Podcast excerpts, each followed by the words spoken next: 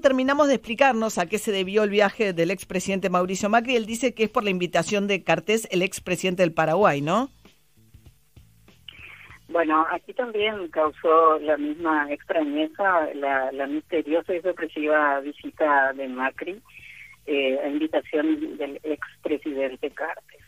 Hay una cosa que los une. Eh, ellos antes de ser presidente son son dirigentes de fútbol, o sea, se conocen desde antes, diríamos, de la política.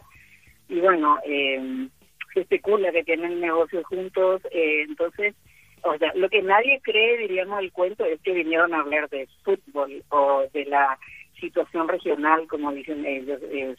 Eh, una visita como esta en tiempos de pandemia, y aquí en Paraguay se tuvo que eh, hacer un protocolo especial para su venida, un protocolo sanitario especial para su visita, entonces obviamente eh, generó muchísima controversia y crítica eh, eh, por la visita de Macri.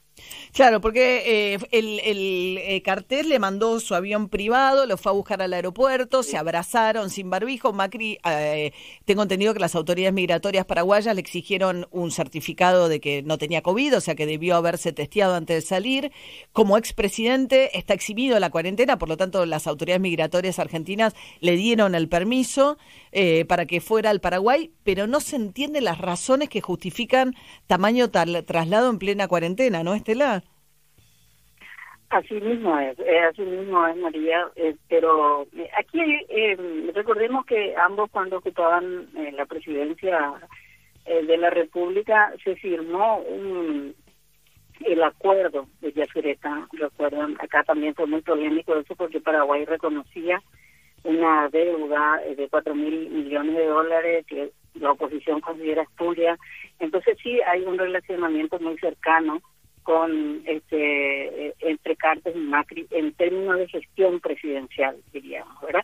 Y justamente eh, en ese contexto, eh, un poco uh, hurgando un poco sobre las razones de la visita de Macri, alguna información extraoficial, muy extraoficial, tiene que ver con una supuesta recuperación de acciones eh, del presidente, del expresidente Macri que negoció siendo presidente y que, y que vino ahora a recuperar. Esa es una versión que, que tenemos aquí. O sea, usted le atribuye intereses económicos particulares, Estela, un, un tema de negocios. Exactamente. Y otra también, eh, aparentemente, un este un proyecto que está, está pendiente, que es el embalse de Corpus, un proyecto en carpeta que cuya construcción se estima cuatro mil millones de dólares como mínimo y que está en proceso, diríamos, de diseño que también estarían interesadas las empresas de Macri. También el, brazo en Acuá de Yesuretá también es un proyecto que ya está en marcha y aparentemente son esos intereses económicos los que vino a ver el, el mm. expresidente argentino. Es rarísimo. Bueno, después tuvo un encuentro de cortesía, lo llamó con Abdo Benítez, el actual presidente de Paraguay, que también lo recibió a Macri. Ayer mismo ya regresó Macri a la Argentina. Y es curioso porque fue muy crítico, habló, digamos, de las libertades y un poco en contra de, la, de la cuarentena argentina, pero en, Paraguay ustedes también tuvieron una cuarentena muy estricta, aunque bastante más corta, ¿no? Porque la hicieron eh, muy al, al comienzo, sobre todo con los que venían del exterior, ¿no, Estela?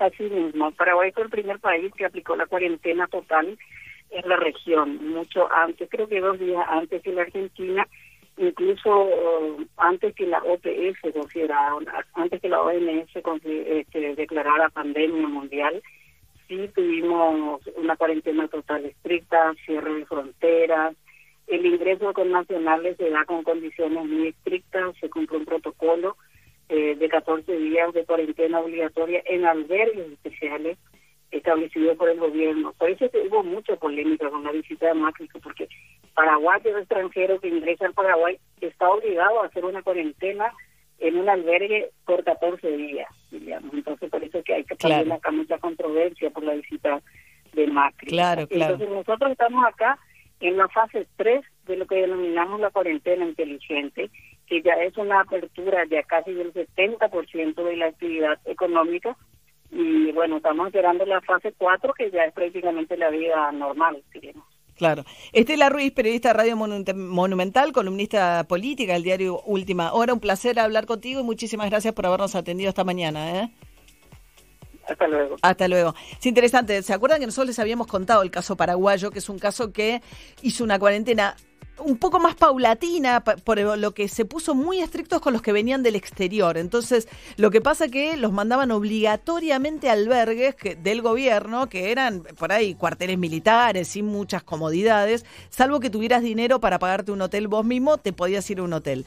Pero fue realmente, acá, e, eso yo creo que fue una de las grandes fallas del diseño que tuvimos acá. Dejar el arranque, el arranque y dejar que entraran. El gobierno de la ciudad sí en un momento puso la obligación de que los viajeros tenían que ir a hoteles, pero en la provincia iban de, se iban, llegaban a seis se iban a sus casas. Paraguay hizo estos albergues gigantescos que algunos decían que además para el que no estaba contagiado se podía contagiar, pero más allá de eso fue muy eficaz, le puso mucho tapón a la entrada de afuera al país. Y por eso tanta controversia con Macri, pues, si yo soy paraguayo, estoy afuera, me tengo que comer 15 días en un albergue, eh, Macri vino saludó y se fue, eh, ¿no? Y eso que tiene mucha frontera natural de, paso continuo. Hay ciudades que están pasadas de Paraguay a Brasil caminando, ¿no? Y, así lo pudieron controlar y todo. Estuvo muy bueno. Sí, sí, sí. Bueno, mientras tanto, Sergio Massa, el jefe de la presidenta de la Cámara de Diputados, ayer acompañó a Alberto Fernández en Olivos, desde donde eh, tuvieron finalmente el encuentro a distancia a través de eh, teleconferencias con representantes de la oposición. ¿Qué dijo Sergio Massa sobre el resultado de este encuentro?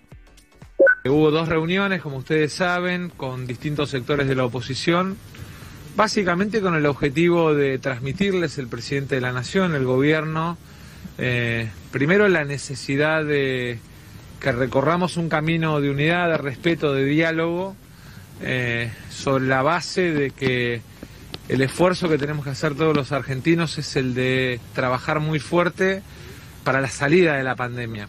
Así que si tenemos todos la capacidad de anteponer el interés del país por sobre mezquindades.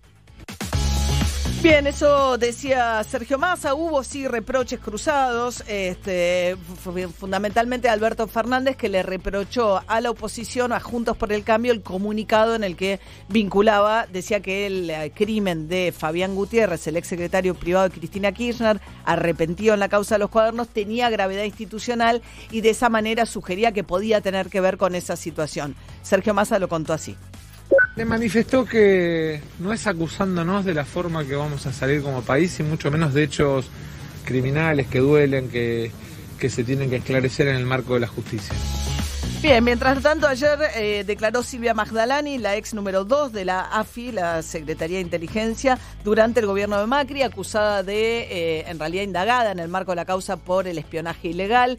Cristina Kirchner fue espiada. Según la declaración de Magdalani, fue porque les habían advertido que podía haber un ataque eh, de una organización este, ambientalista terrorista que había hecho alguna ah, actividad en Chile, una organización, es gracioso el nombre, francamente, em, que se llamaba... Eh, acá lo estoy buscando, en cualquier momento lo encuentro. Acá está. Eh, individualistas tendientes a lo salvaje. ¿eh? una organización ecoterrorista, no me lo iba a acordar. Esa gente no está bien. Individualistas tendientes a lo salvaje había recibido una amenaza y que fue por eso que empezaron a hacer un operativo de seguimiento de Cristina Kirchner. Ahora, si vos sos un terrorista, no te pones un nombre tan tibio. Es, una, banda, es una banda de punk rock, no me jodas. Sí, y aparte, qué egoístas, ¿no? Qué egoístas, porque no son individualistas, tenés que jugarte por el equipo por el equipo. No, bueno, y lo que decía Hugo Alcoramón hace un rato con mucho tino es, además, si se supone que hay alguien que está en peligro de sufrir un atentado, le avisas a esa persona para que refuerce su custodia, o sea, no la vas a espiar en todo caso. Bueno, Silvia Magdalani dijo lo siguiente. No voy a dar más datos, solamente he cumplido con mi obligación y he venido a declarar. ¿Usted declaró? ¿Qué hora viene mañana? Sí, acabo de declarar. Señores, les pido por favor, Declaré lo que tenía que declarar. Gracias. Bien, hoy es el turno de eh, Gustavo Arribas, el ex titular de la AFI, ahí en ese mismo juzgado. La otra noticia judicial es hoy tiene que ver con la renuncia de Canicoba Corral, un juez con un escandaloso incremento patrimonial al que salvaron alternativamente a kirchneristas y macristas en distintos momentos de la posibilidad de un juicio político, porque ha hecho favores para todos, se va a su casa con una lindísima jubilación, unas 300 lucas debe ser una jubilación Ah. hoy de un juez, así que de haberlo llevado a un juicio político, eh, corría riesgo de perder la jubilación. Al igual que Ollarvide, un juez federal con un nivel de vida muy por arriba de lo que permite supuestamente el- el buen salario que tienen en el Poder Judicial, bueno, se fue a su casa con una renuncia. Mientras tanto, Pablo Moyano, secretario adjunto de, Montonero, de Montoneros, de Camioneros, pobre, voy a decir que no es que nada... Ay, María, no llegué, María, no llegué a esa parte del libro. No, no, no, no. Es el spin-off. El spin-off te cuenta, María, Sí. todo. Estuve ayer, voy a decir a mi favor que ayer estuve metiendo mano en el PDF de para una nueva edición de Aramburu, así que estuve toda la tarde entre la historia de Montoneros. Nada que ver. Pablo Moyano, secretario adjunto del Sindicato de Camioneros, bueno, presionando por la paritaria. Ese es un gran tema. La inflación sigue corriendo y ni- si ni siquiera Camioneros está logrando tener paritaria, imagínense los demás gremios. La paritaria cerró, lamentablemente, bueno, con este tema de la pandemia, eh, los empresarios están tratando de dilatar la discusión. Eh, nuestra actividad de transporte no dejó de trabajar desde el 20 de marzo, ni un día dejó de trabajar. Yo creo que todo ese reconocimiento, el esfuerzo que están llevando adelante los trabajadores camioneros para abastecer al país, la limpieza a través de la recolección de residuos, el transporte de caudales, creo que ese esfuerzo, más allá de la situación económica, creo que los empresarios están en condiciones de darle una suma fija hasta que cuando Dios quiera se empiece a reactivar la economía, discutir las paritarias. Cuando Dios quiera discutir paritarias, si esto es camioneros, yo insisto, ¿eh? porque es de los gremios que logra muchísimo, que ha logrado muchos bene- beneficios para sus afiliados, el bono, etcétera. Si está hablando Pablo Moyano de discutir paritarias cuando Dios quiera, imagínense todo lo demás. El Estado Nacional ya avisó a trabajadores estatales que no va a abrir eh, paritarias eh, por- en el mediano o corto plazo, por lo menos. ¿Qué diferencia es con Independiente, no? Donde bajan sueldos, donde de- tienen cheques No rechazados. vengan a romper la como- casilla